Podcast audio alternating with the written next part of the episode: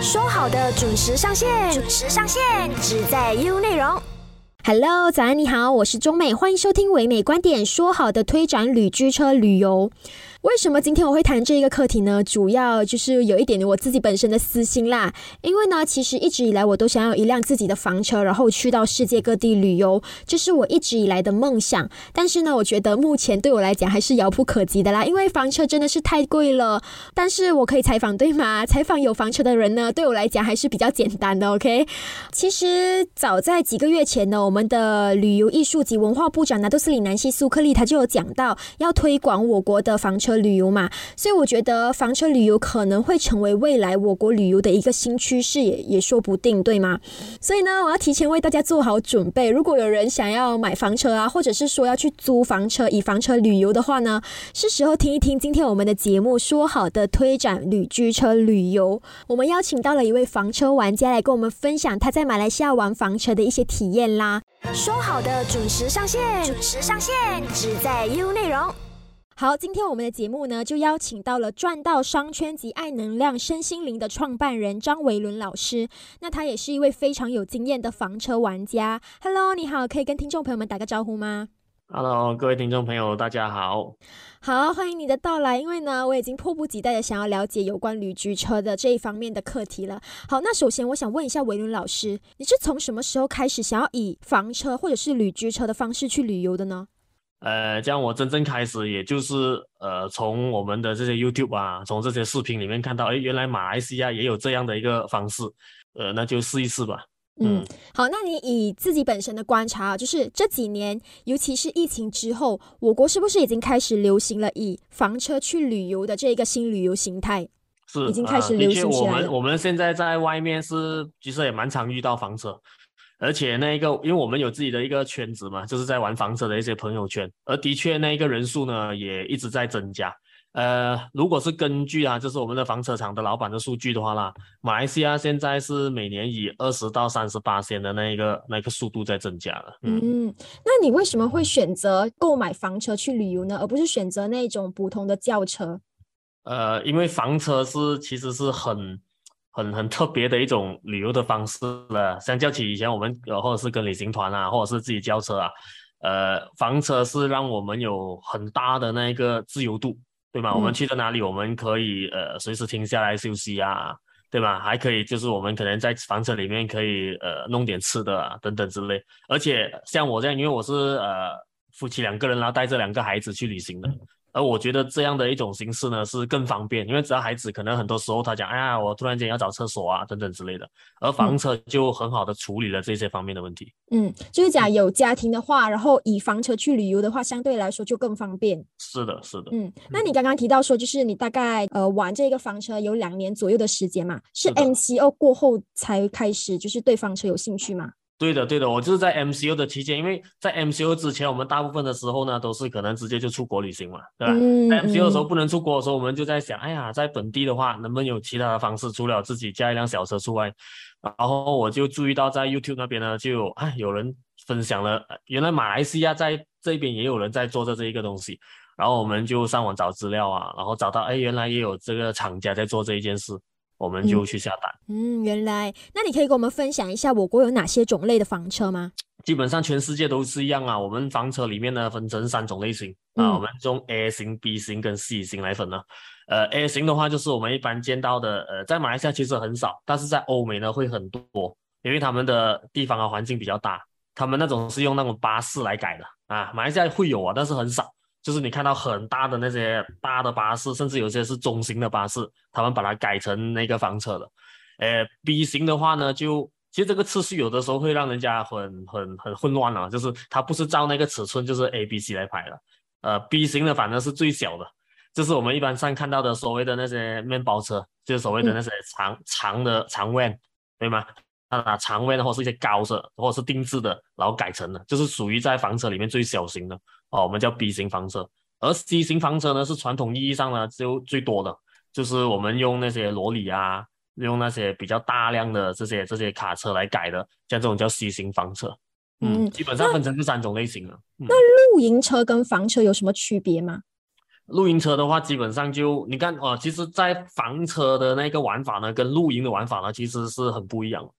哎，房车的话，我们可以这样说，我们八十 percent 的时间呢，还是在车里面，对吧？我们的生活区是在车里面的，嗯嗯，在在车里面看戏啊，对吧？我们在车里面去煮东西啊，我们都是在车里面。二十八天的时间呢，可能会坐在户外那边，因为我们的帐篷可以打开，我们可以享受这个大自然。而露营的朋友，我相信绝大部分的时间是在外面的。对吧？他就是自己搭了这一个帐篷，够我在外面生活，而少部分的时间在车里面，只有睡觉的时间在车里面的，所以可以讲是两种几乎是不一样形式的一种一种方式。它的外形啊，内部也是不一样的吗？对对对，因为露营的话，因为他们主要的就是，呃，从一个点去到一个露营的点过后，我们叫 campsite，对吧？一个一个露营的一个点过后呢，他们就把所有的那些他们的设备啊，全部搬下车啊，然后搭那一个帐篷啊等等之类的东西，所以都是在外面的。所以基本上他们的车就扮演这一个就是呃运送的过程而已，他们不会在车里面说啊，要要在车里面去上厕所啊，他们不会说要在车里面去煮东西啊。而房车的这个做法呢，就是我们绝大部分所有的东西都在车里面去做了啊，所以整个的那个所谓的设备啊，所有的那些条件呢，就会要要要求要高一点。嗯，那房车的内部基本上都有哪些设施呢？嗯，房车一一台房车的话，我们从呃几个方面来讲吧。第一样东西就是我们的整个的电力的系统，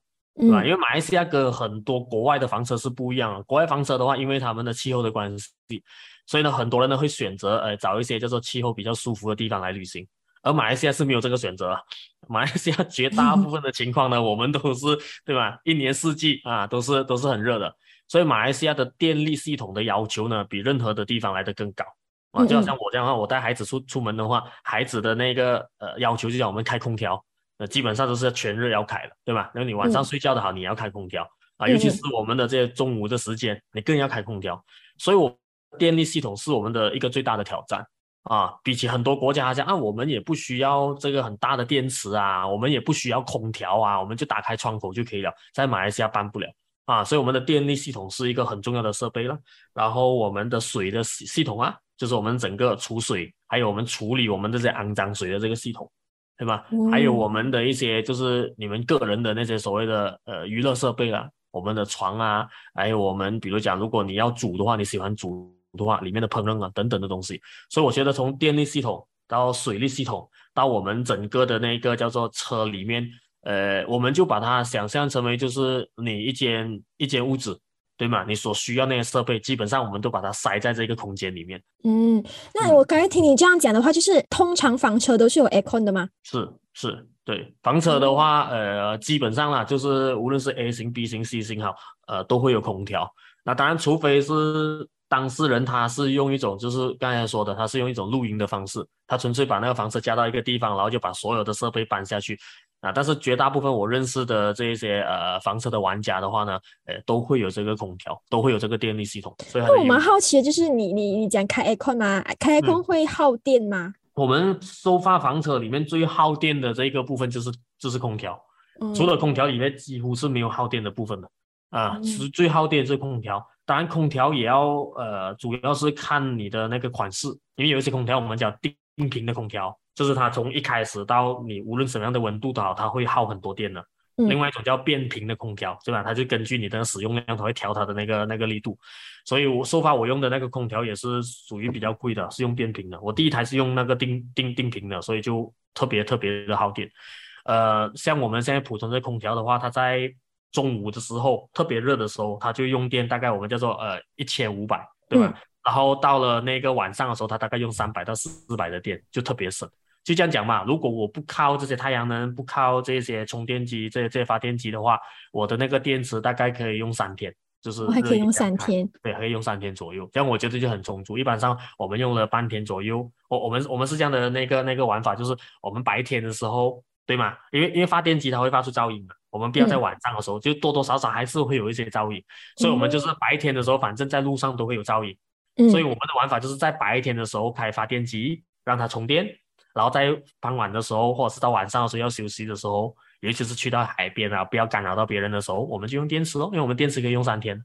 啊，所以到第二天的时候睡一觉醒来，到第二天我们要去别一个景点的时候，我们就开发电机。所以白天用发电机，晚上用电池，是我们目前我觉得呃最好的一个模式。嗯嗯，好，那我蛮好奇的，就是买一台就是旅居车，就是房车，或者是租一台旅居车的话，大概都是位于什么样的价格？呃，这个价位的那个差别很大，就有点像我们现在讲买这个轿车，对吗？嗯，就很便宜的也有，你要很贵的也有。我我这样说吧，如果以一个最小型的 B 型房车来讲，就是我们讲用那种长尾来改的，那大概可能在马币十万左右就可以了，对吧？但是如果你说 C 型房车，就是所谓所以我们一般看到这种比较正统的，对啊，比较正式的，就是哎呀，你可以开起来很开心，然后很宽敞的这种，这样它的价位呢，呃，目前在马来西亚十五万起跳就有了。呃，然后最高的话可以去到六十万，甚至更贵。当然也要看你的那个车的那个呃年份，对吧？还有你的款式，还有你要求的这个设备，因为它里面的这个设备，比如说你的电池要大，还是你要小的电池，对吧？那小电池可能讲，哎，我的这个空调只能够开半天，还是你要开，对吗？所以会根据啊我们玩家自己的这个要求去定制的话，呃，那一个整个的费用呢，就那个差距会更大一点。嗯，通常马来西亚人是租比较多呢，还是买比较多？呃，目前我知道的是，其实一开始啊，刚接触房车呢，其实我们也会鼓励大家去租这个房车啊，因为马来西亚也好几个地方呢有租房车这样的一个服务啊，虽然不多，但是还是有。呃，这样因为玩房车可能很多时候是呃，我们讲你的那个想象跟你的现实还是有一段差距的，所以并不是每一个人适合玩房车，因为有些人会觉得，哎呀，在房车里面，对吧？就那个空间还是相对是比较小了。啊，就有些人会觉得啊，那我倒不如就把这个钱花去租这一个，对吗？租这个 hotel 就更好。所以我会建议呢，是租房车应该是我们如果你看开始接触房车一个不错的选择啊。在马来西亚的话，呃，目前的房子出租了，它的那一个呃频率是很高的，就几乎都是要排期的啊。几乎像你你找老板，你说我要租一辆车，你要给他一个大概一个月到两个月的时间去排期的。嗯哦，那你之前才开始接触房车的时候，你是直接买的还是？祖先，呃，我个人是直接买的，因为呃，我的原因是因为我的太太她对那个卫生是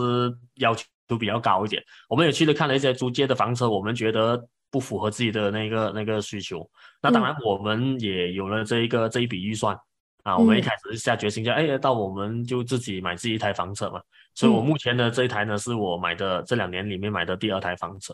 嗯，那租一辆啊房车的话，大概要多少的价位？它的价钱大概是在目前马来西亚租一辆房车从六百块开始起跳到一千两百块左右。嗯，看那个房车还是因为房车有一些是比较新，有一些是比较旧一点的，它 condition 不一样。然后当然房车里面也有一些是可以合载四人的，有些是可以六个人啊，就是它的那个尺寸是不一样的。目前我知道的，呃，就是六百块到千二块左右。嗯，那还还算 OK。就是如果是一个家庭去的话，六百到一千二左右的这个价位，很多时候呢，这些这些厂家呢，他也会推出一些优惠。就比如讲，你是连续租一个三天，对吗？他就给你一个呃，在在一个折扣打折这样的一个样子。嗯，好。那如果我们要租啊，或者是说买一辆房车都好，是需要另外的 license 吗？驾驶执照？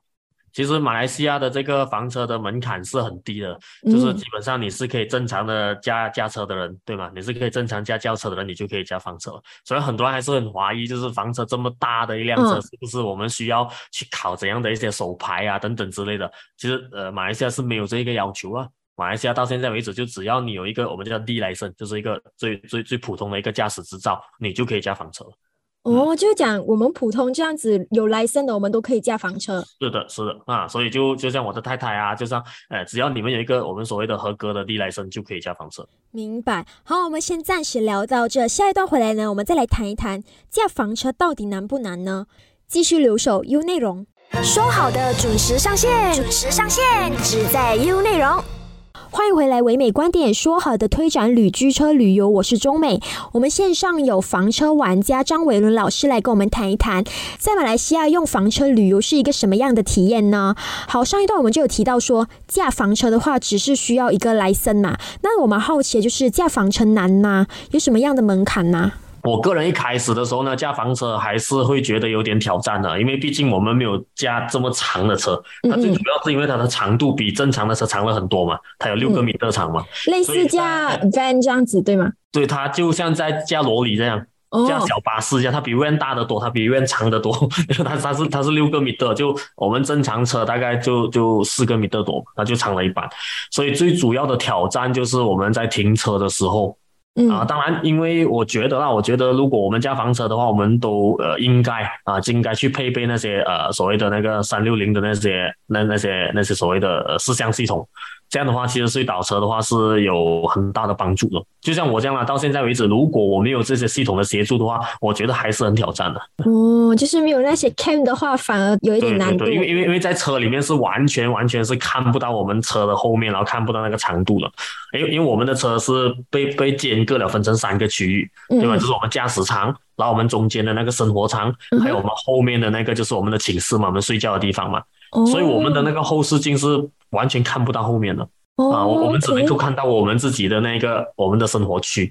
啊，所以是当我们推车的时候是没有办法去估计到我们的车到哪里的。就是讲，如果开才开始就是要驾驶这个房车的话，还是需要一定的挑，还是有一定的挑战啦。对对对，而且是因为我们的车比较长，呃，而且高度高度大概就是正常轿车的一倍吧。如果我们跟正常轿车大概就是，你看我们去很多的停车场的地方，它的那个限高就在一点八米的嘛，或者到两两个米的嘛。像像我自己本身驾那辆呢是大概三点五个米的。就把定的时候怎么办？就是就是正常车的，就是两辆了。就是你你要想象把一辆轿车，就是两辆把它重叠起来，就是我现在的车的高度。所以你一定要很注意，尤其是我们马来西亚不是有很多的这个收费站嘛？嗯嗯。啊，所以一开始的时候，我也要时常在心中默念，我是要靠左的，我是要靠左。对吧？就就是我们一定要靠最左边的那一个给罗里通行的那一个。啊，那个收费站啊，不然的话也就会出问题。刚刚你有提到说就是 parking 嘛，你觉得就是我国的各个地方的 parking 场啊，都是有指定给房车的一个 parking 吗？呃，收发我们去所有的地方呢，还没有找到一个一个停车场呢，是特别为这个房车而设的。呃，但是我们有两种选择了，一般哈，要么就是我们可以去那些就是专门呃，就是为那个巴士，因为很多这些我们去的旅游景点呢，他们也有安排了一些停车场。是专门给这些大型的旅游巴士的，对吧？就正常来讲啊，旅游区都会有这个，这样我们就去跟这个巴士了。就好像很多我们的那些收费站的休息区啊，他们也会分成两个的，一个就是轿车的，对吧？它会有一个线高在那边，然后另外一个呢，它会有一个指示牌告诉你啊，这也是给罗里用的，对吧？给这种大型巴士用的，就你看到那个停车的那个空格是很大的，这样我们一般上就会升级。虽然我是我们是在楼里里面最小的那一台，但是我们就被升级了，我们就突然间要在一大堆大大楼里中间，我们就停在中间 的这种感觉。啊，所以特别就就这个是一种选择，而另外一种选择就是我们停区我们所谓的 campsite。就是有一些露营站，然后呃，当然现在很多呃办这些露营站的这些这些老板呢，他们也知道啊，因为现在很流行这个这种叫房车露营车，他们也会特别规划一些停车位是特别大的，而且当我们停车的时候，我们跟一般的停车的需求有点不一样，因为我们是需要供水跟供电。如果我们停在那个营区的话，就如果你叫车的话，你就停了，你的人就走了，对吧？但是我们在那边，我们车停在那边的话呢，一般上那个露营地的老板还要为我们准备那个插座、那个供电呢，还要准备这个水管呢，让我们知道我们可以加水啊啊，所以那个那个需求是有点不一样。就是讲，通常如果要这些设备的话，就是供水供电的话，只有那些露营地才有，对吗？是的，是的，在在马来西亚的话，呃，供水供电的话，就要在露营地。呃，但是比较可惜的是，现在马来西亚的这一类的这些设备还是很少很少，所以马来西亚的房车跟国外的房车有一个非常大的不一样的地方，就是马来西亚房车我们在玩房车的时候呢，我们还是要有考虑一种因素，就是我们是属于自给自足的，就是我们所有的电量我们要想办法，就是不能够依靠，就是说，哎，你一定会在哪一个景点会找到有人供电的地方。啊，所以那时候会很尴尬啊，因为我们找不了这些地方，马来西亚车的系统就变成我们是对于那些呃。发电机啊，对那些太阳能啊这一方面的需求是特别高。嗯，OK OK，一辆这个房车大概可以坐多少个人呢？有规定吗？呃，其实我们说呢，你根据呃所谓的规定的话呢，是根据你在车里面的那个安全安全带来做标准的。如果你的安全带它原本的这一个就是呃原配，对吧？它原本的装配呢是有多少个呢？就可以坐多少个人。呃，像正常来讲呢，我们现在的房车呢都是可以荷载六个人。就是我们前面驾驶员两位，对吗？啊，这驾驶跟副驾驶，然后过后呢，我们后位啊后面的那个生活区那边有四个座位啊，其实是合载六个人。哦，就讲如果有那些其他的乘客的话，也可以坐在生活区那一边。是的，是的。但是我我们如果是根据我们现在本地的法律来讲的话啦，我们就根据你本身有多少个 seat belt 来决定，就你原原原装这辆车里面有多少个 seat belt 来决定它你能够核载的人数。所以一般上是六个人的。但如果你说你要超载的话，还是可以的，嗯，因为那个位置是很多了。嗯嗯，那我国就只能买外国进口的房车吗？呃，目前是因为像我刚才讲的，因为马来西亚目前是没有厂家在做这个房车，所以我们只能够靠进口了。因为因为本地的话，其实还是有办法，只不过那一种就它不是叫做呃原装的房车。就比较是自己改装的，就比如讲，哎，我我我买了一个货车回来，那我可能把那个椅子拆掉，然后我呃，是吧，自自己去去装一张床在上面，呃，这个还是蛮多的在本地，哎，但是呢，会面对一些挑战，就是你能不能通过审核了。能不能通过我们的这个 JPJ 啊，这个交通局的审核啊？这个是另外一个问题。嗯，就是那些改装的车可不可以通过 JPJ 的审核？对对，这个是另外一个问题，就是他们很多嘛，就是有一些就是他们就改装过后，呃，再想办法去申请。那 OK，然后有一些呢就比较安全的，就是先把那个他们就要专门定制一个画图，就是一个新新的设计图，然后拿去 JPJ 那边，然后 JPG approve 过后，然后他们才才去做这些改装。马来西亚也是有，只不过这个对我们来讲，它不算是一个原生的，就是一个一个房车啊，它只是一个后期改装啊，这个半房车这样的一个样式。嗯，那你可以跟我们分享一下，通常你驾房车都是去什么地方旅游吗？嗯，我去那个题材呢就比较广一点啊，当然每个人的那个所谓的爱好不一样，呃，绝大部分我们这边认识的呢，就是他们很喜欢就是去一些大自然的地方啦、郊外啦，比如讲一些河边啊。一些海边呢，我觉得都是目前在马来西亚这些呃房车或者是露营家他们的那个首选。但是因为我的性格的关系呢，就是我们其实是我们我们不把房车当成只是局限在我们就去这些大自然的地方，所以几乎我们马来西亚的很多大城城市啊，在闹市里面呢，我们都我们都会在那边去。啊，因为马来西亚跟国外也目前呢还有一个差别，就是在于国外很多地方呢，当你驾房车的时候，因为他们房车相对这个房车业是比较发达嘛，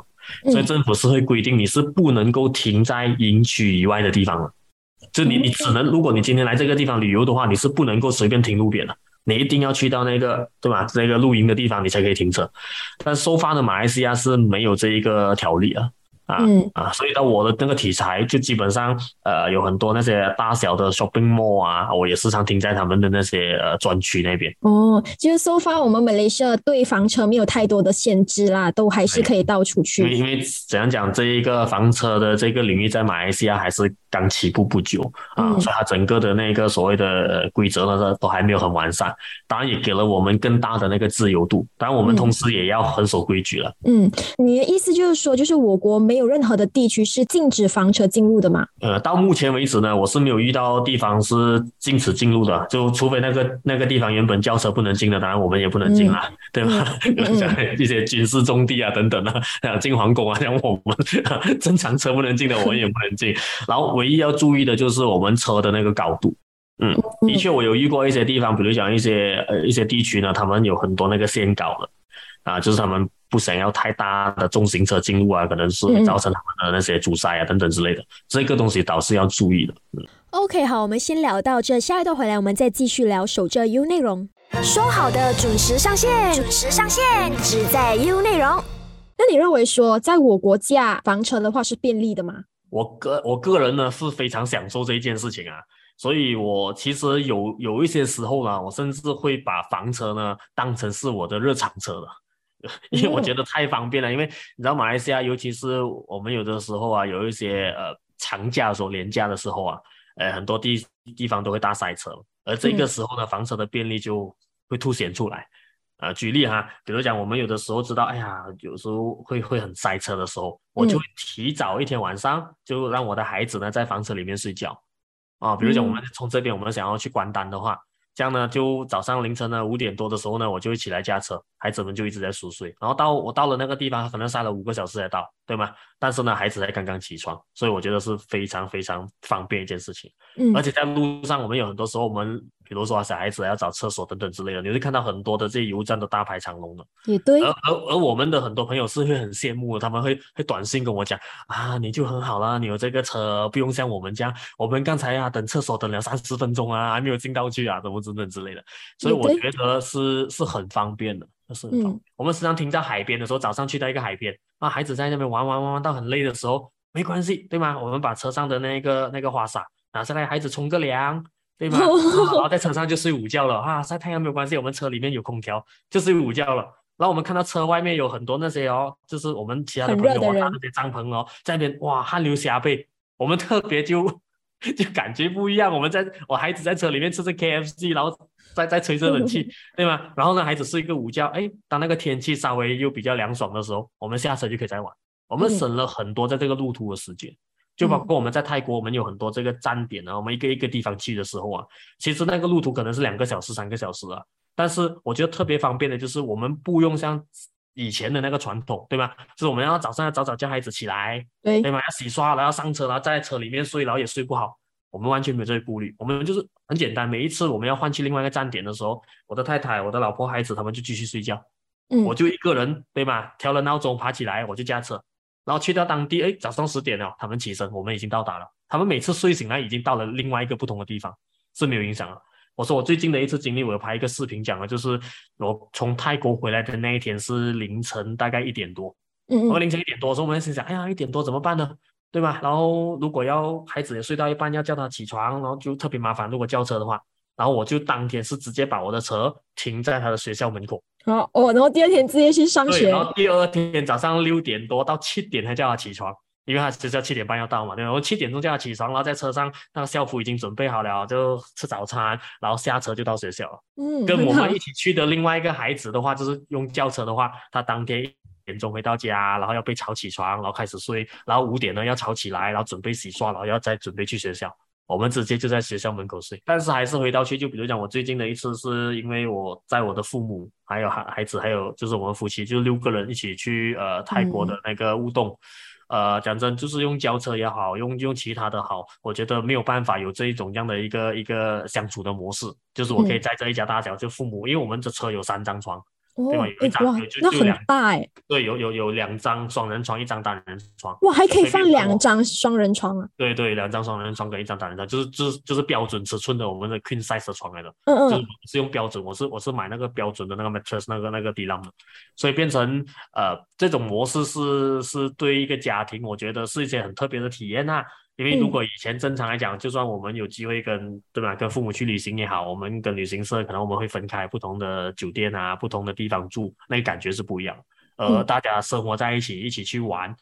呃呃，那一个那个整个的那个，我觉得那个回忆啊，那个回忆还是无价的。那我蛮好奇，就是你刚刚说床啊、冰箱啊这些哦，是跟那个房车一起来的，还是你们另外？我我的这个呃，基本上我是没有做大的改动。呃，基本上所有的东西都是呃，像我们这些呃进口的房车嘛，它原生呢就是房车，所以基本上的那些床啊，这些东西我们也改不了什么啊。但是只是那些小的东西，比如讲，哎，我要加一个发电机啊，或者是我要换一个空调的款式啊，比较省电啊，等等这些东西。那基本上的那些呃冰箱啊，我们那些床啊，我们那些椅子啊，我们那些厨啊，那些厕所啊，它都已经是原装。所以我们就没有做改动。那你会不会觉得，就是我们马来西亚有些地方比较那个路比较小啊，比较窄啊，然后你要转进去的时候可能会比较麻烦，比较困难。嗯，对，这个当然就是房车里面的还是有一些呃缺点呐，对吧？就比如讲我讲的，呃，如果你讲你要去地下室去停车的话，基本上是办不到的，因为马来西亚的地下室的话，indoor parking 都是局限在两两个米的左右嘛，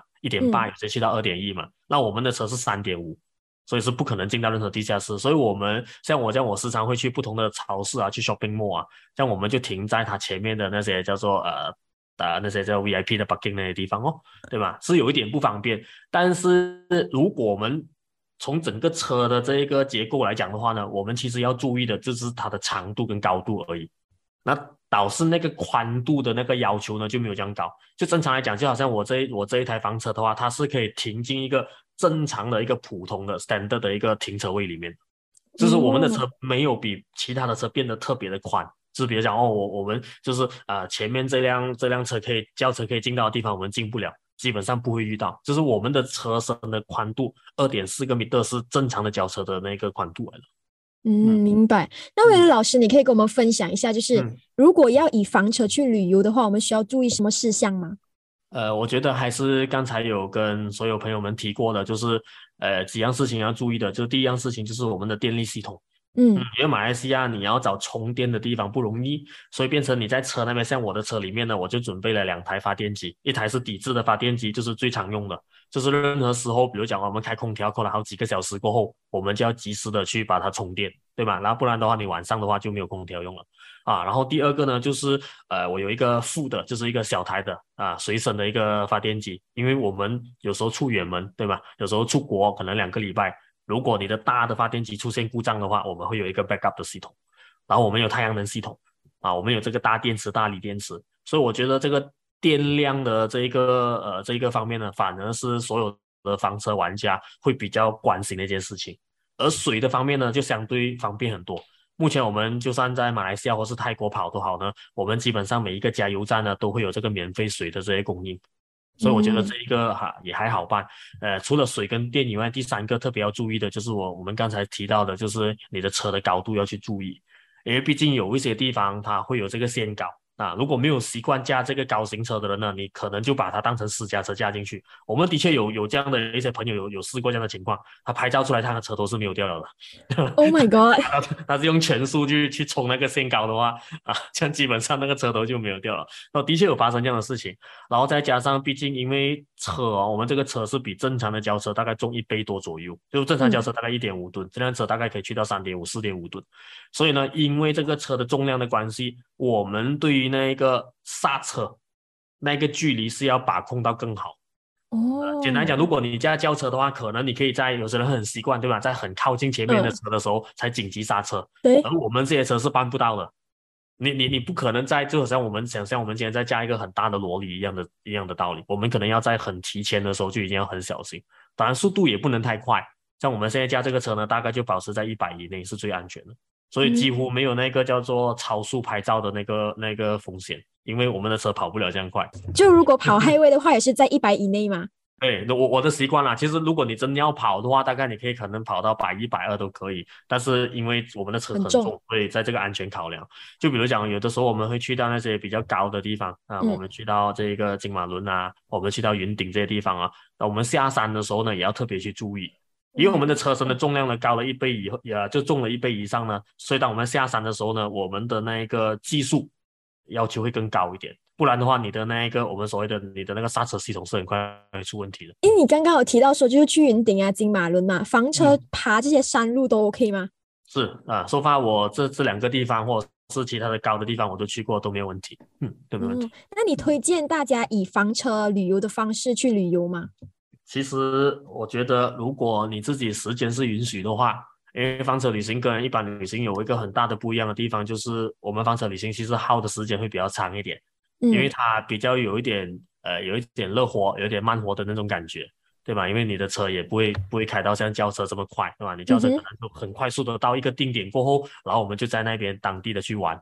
而我们玩这个房车的玩家呢，就比较享受在那个路上的感觉。就是你一路上可能你看到哪一些呃很美的景色啊，对吗？或者是你一路上你看到有哪一些哎特别吸引你的这些美食啊，这样我们就可以随时停下来，哎，可能也可以做个休息，睡个午觉。所以我们很享受在那个路上的这个这个过程。呃，所以总的来说的话，我觉得我是很推荐的。如果时间上是允许的话，然后金钱上是能够负担的话，我觉得会是我们。跟过往啊，过往的那些旅旅游方式完全不一样的。就好像最近我的太太有跟我提起，她说：“哎，以前我们时常啊跟这些旅行社啊去旅行啊，我会发现呢，我们没有太留意我们到底是走什么路线，我们都没有太留意到底我们停了哪一些地方，对吧？我们我们那时候的想法就是点对点，对吧？我们要去哪个目的地，我们在车上就睡觉，对吧？啊，睡醒了过后去到目的地就玩嘛。”但是我们用这个开车的方式，而且是开一部相对这么慢的车 的这个方式的话，其实我们会看到就是更多的细节啦，一些平时没有注意到的地方了。我觉得这个是玩房车的一个很大的乐趣嗯嗯，你们会在房车里面煮饭这些吗？呃，因为我的太太的煮饭的那个技术太高超了，所以目前我们是没有这样的打算。啊，没有。那其实其实真正的原因是这样，真正的原因呢，就是孩子的食物呢，我们会在车里面准备，因为孩子还小嘛，对吧？好像我们煮一些孩子的食物。但是我们我们夫妻的理念是这样，既然我们是出国玩，既然我们是到世界各地呃不同的地方去玩，那我们想，其实我们应该呃把握机会，呃去品尝当地的美食。而且我们知道马来西亚对吧，以美食美美食来称王，所以我觉得就在烹饪这一方面呢，我们就没有去去特别的去去加强。呃，但导致呢，我们的一些玩房车的朋友呢，我看了蛮多是蛮享受的，就是那一种叫做他们比较喜欢去到那些郊外的地方的，嗯啊，他们就会把所有的设备搬下来过后，然后他们甚至有一些做那个外置的外置的烹饪的系统，对吧？就把它抽拉式的，然后就在那边煮。我是看他们是蛮享受煮的方式的。呃，当然这个是个人的一个呃喜好了，嗯嗯，就讲之后你打算开着房车去世界各国旅游吗？嗯，是的，目前我的计划，因为我买这个房车，我新的这台房车买了大概不到半年的时间，嗯，呃，目前我们也跑了泰国两趟，呃，然后我们全马各地基本上很多地方都跑了，大部分的呃出名的地方都跑了。呃，因为我们马来西亚的边境也刚开放不久嘛，然后就在六月份的时候开放，所以呢，就我们希望呢，接着下来在年底的时候呢，能够去到更多地方啊，包括辽国啊、越南啊、中国大陆啊。呃，我们的那些房车里面的玩家呢，是希望呢，我们的终极目标呢，是可以驾着马来西亚的房车踏上欧美的这些领土的。嗯，因为之前也的确有朋友，就是就是呃，他们用房车的方式，就是周游列国。当然，这个也是我们的一个终极目标。嗯嗯，因为我觉得我国的这个以房车去旅游的方式，算是一个还蛮新颖的，而且现在感觉上我国就渐渐流行以房车来旅游的这个新趋势。是的，是的，所以他现在的至少我们的那些新朋友啊，加入的新朋友的速度还算是蛮快的。因为因为我觉得，如果对我目前的感受来讲的话，它还是一个我觉得很很特别、很有趣的一个旅行的方式。嗯，好，那最后你对于想要以房车在我国旅游的人民有什么样的建议吗？呃，我就建议就是呃，先搞懂自己的需求。才去选择，就比如我刚才开始讲的，就是，诶，如果你们刚开始接触房车的话，诶，不妨可能是多跟已经有在驾房车、有在玩房车的朋友去去多了解，对吧？去交个朋友啊，多去跟他们问你自己的问题，然后呢，也呃，也先搞清楚，就是你自己对房车的那个需求，呃，因为房车的话，它不是买越大台越好的，当然我们市场上有很多房车很贵的，然后特别长的，就比如讲七个米的、八个米的的都有，但是的话，因为马来西亚毕竟我们很多的那些旅游景点呐。对吗？它的那个交通还是比较阻塞的，所以在这种情况的话，其实你越大是越不方便。我的确有一些朋友，他们买了很大型的房车过后呢，碰到的问题就是他们去到一个地方，他们很不方便，他们只能够就就比如讲，我们今天去到一个一个一个一个市区，我们要找到两个停车位同时空了，你才可以停车，对吗？这个特别麻烦，对，特别麻烦，因为因为你要找一个停车位已经已经不容易了，而且你要同时有两两辆车。离开你才能够找到一个这样的连接的这个停车位，所以一般上他们那种，比如讲我们讲 A C 房车的，他们找那些比较长的房车的那些朋友的话，就特别辛苦。所以他们一般上呢，他们也会配备可能一些电动脚车啊，或者是甚至去到当地之后再租这个摩托车啊，这样来代步的。所以对我们来讲，这个是一个局限来的。所以我选择房车的要求呢，都是我会我会选择那个房车呢，是能够呃很正常的停在一些我们普通。能够停到的这个停车位，这个是我最最基本的一个底线啊。如果超过那个的话，我就觉得很很麻烦。所以变成像我刚才讲的，我们房车有分为 A 型、B 型、C 型的话，呃，并不是越大越好，而是看你的那个出行的人数。那比如讲，哎，那些呃情侣啊，那些夫妻啊，我就觉得呃 B 型房车是很适合的，就是用那种 van 来改，就是也不会太大，对吧？是很方便的。当然，如果你有家庭的话，我觉得 C 型房车还是首选啊，因为毕竟你要在一个这么小的空间里面住上四到六个人的话。啊，我觉得哈那个空间还是要要大一点会比较舒服，而且也取决于你的那个旅游的方式。比如说你只是那个周末，对吗？只是每次周末啊，就是出门一两天的，我觉得呃 B 型房车就很足够。但是如果像我这样的每一次出门的话，都会超过一个星期的，对吗？这样我觉得你的那个空间大一点的话，你人在里面不会有这么大的压迫感，其实会比较舒适。嗯，就希望新手可以根据自己的要求选择适合的房车啦。是的，是的。如果你如果你是很少人，然后你买很大台房车，你会觉得其实很不方便。当然，如果你是打算一家六口出行，然后你又买了很小的这个房车，你也会很后悔的。OK OK，好，非常感谢你今天跟我们分享有关房车的课题，谢谢你。感谢谢谢主持人的邀请，谢谢你们。唯美观点，每逢星期一至五早上九点，让你知多一点，只在优内容。